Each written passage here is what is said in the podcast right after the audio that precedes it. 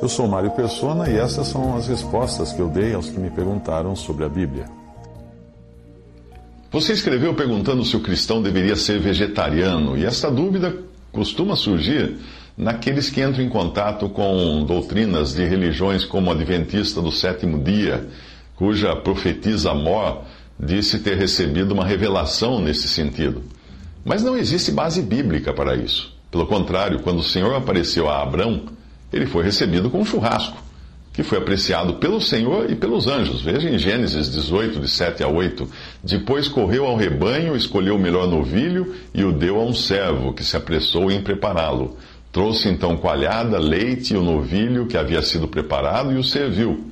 Enquanto comiam, ele ficou perto deles, em pé, debaixo da árvore. Ali estava o Senhor Jesus manifestado em forma humana e, anjos com ele também manifestados em forma humana, e comendo de um churrasco que, que havia sido preparado cuidadosamente por Abraão.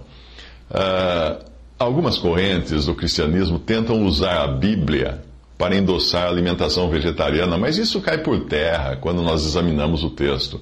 Um dos argumentos é que no princípio Deus deu as plantas e as sementes como alimento para Adão e Eva. Mas basta você virar algumas páginas da Bíblia para descobrir que após o dilúvio, Deus deu também os animais como alimento. O texto diz também que Deus colocou medo nos animais para fugirem do homem, porque até, até então os animais não fugiam do homem.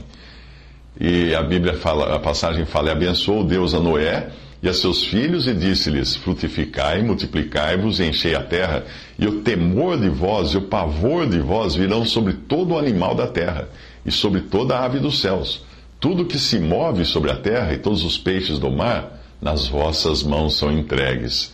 Tudo quanto se move, que é vivente, será para o vosso mantimento. Tudo vos será dado como a erva verde. A carne, porém, com sua vida, e isto é, com seu sangue, não comereis. Gênesis, Gênesis 9, de 1 a 4. Embora existissem restrições para determinados tipos de animais na lei dada através de Moisés, hoje nós entendemos que eram restrições cerimoniais e também figuras das coisas que eram reveladas.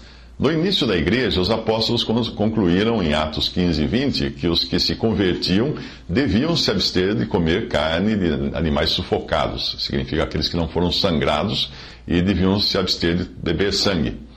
Mas quanto à dúvida de se comer algum animal que pudesse ter sido oferecido a algum ídolo, Paulo responde em 1 Coríntios 10, 27 e também no capítulo 8 que deviam comer de tudo que fosse servido quando visitasse a casa de algum incrédulo. Porém, se fossem informados de que se tratava de sacrifício a algum ídolo, ah, então deviam evitar. Não por causa de si mesmos, mas do, por causa dos que estariam comendo, uh, dos outros que vissem uh, aquilo e fazer aquilo e pudessem ficar confusos.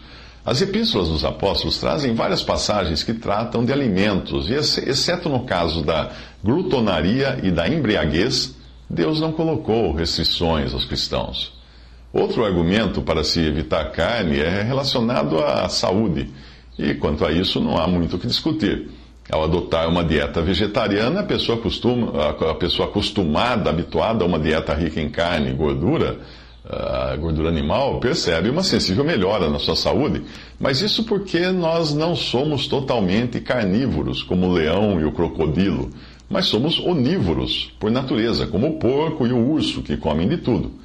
A nossa arcada dentária possui dentes caninos que não são tão desenvolvidos quanto dos animais exclusivamente eh, carnívoros, mas nós possuímos também incisivos, dentes incisivos e molares, que também são menos complexos do que aqueles dos animais exclusivamente herbívoros.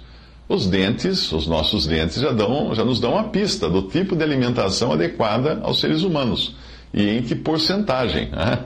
É, é mais ou menos como a sabedoria do meu tio, que dizia que se Deus quisesse que o homem fumasse, teria feito suas narinas viradas para, para cima, como se fosse uma chaminé.